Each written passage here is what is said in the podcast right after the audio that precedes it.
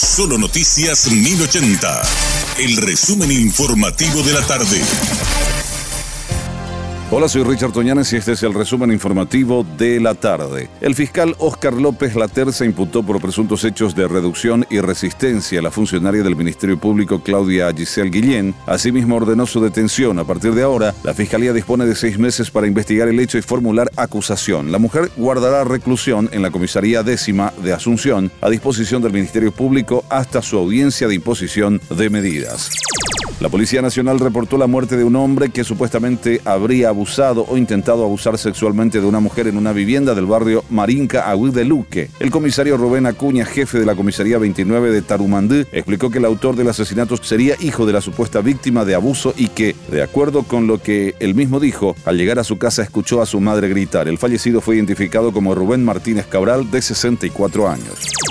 Varias familias afectadas por la repentina crecida del río Paraguay se vieron forzadas a abandonar sus viviendas y reubicarse en otros sitios como en la costanera de Asunción. Funcionarios de la municipalidad acudieron al lugar esta mañana para elaborar un censo y brindar asistencia a los damnificados, trasladándolos a los refugios donde permanecerán de forma temporal.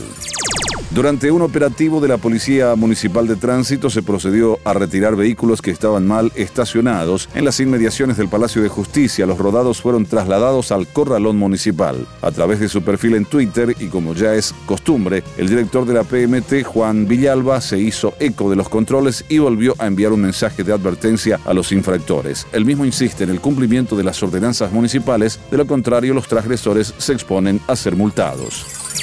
Localizan desarmadero de vehículos y detienen a un hombre. Un operativo realizado esta mañana en San Lorenzo dio como resultado el hallazgo de un desarmadero clandestino donde arrestaron a un sujeto con antecedentes penales. Se incautaron varias evidencias. Durante el procedimiento fueron halladas el documento de un vehículo denunciado como robado, dos computadoras, autopartes de distintas marcas, cédulas verdes apócrifas, pelucas y otras evidencias. La enfermedad de transmisión sexual tiene un marcado repunte en el departamento de Alto Paraná. El doctor Arturo Portillo, director de la décima región sanitaria, manifestó su preocupación ante la elevada cifra de contagios que se registra en el décimo departamento y a su vez confirmó que hay entre 1.000 a 1.500 casos nuevos de VIH-Sida. En ese contexto manifestó que la enfermedad tiene un marcado repunte. Al respecto, el director regional indicó que la situación es agobiante, teniendo en cuenta de que se trata de una expansión de la enfermedad que se transmite por vía sexual. Este fue nuestro resumen informativo de la tarde. Te esperamos en una próxima entrega. La información del día aquí, en Solo Noticias 1080.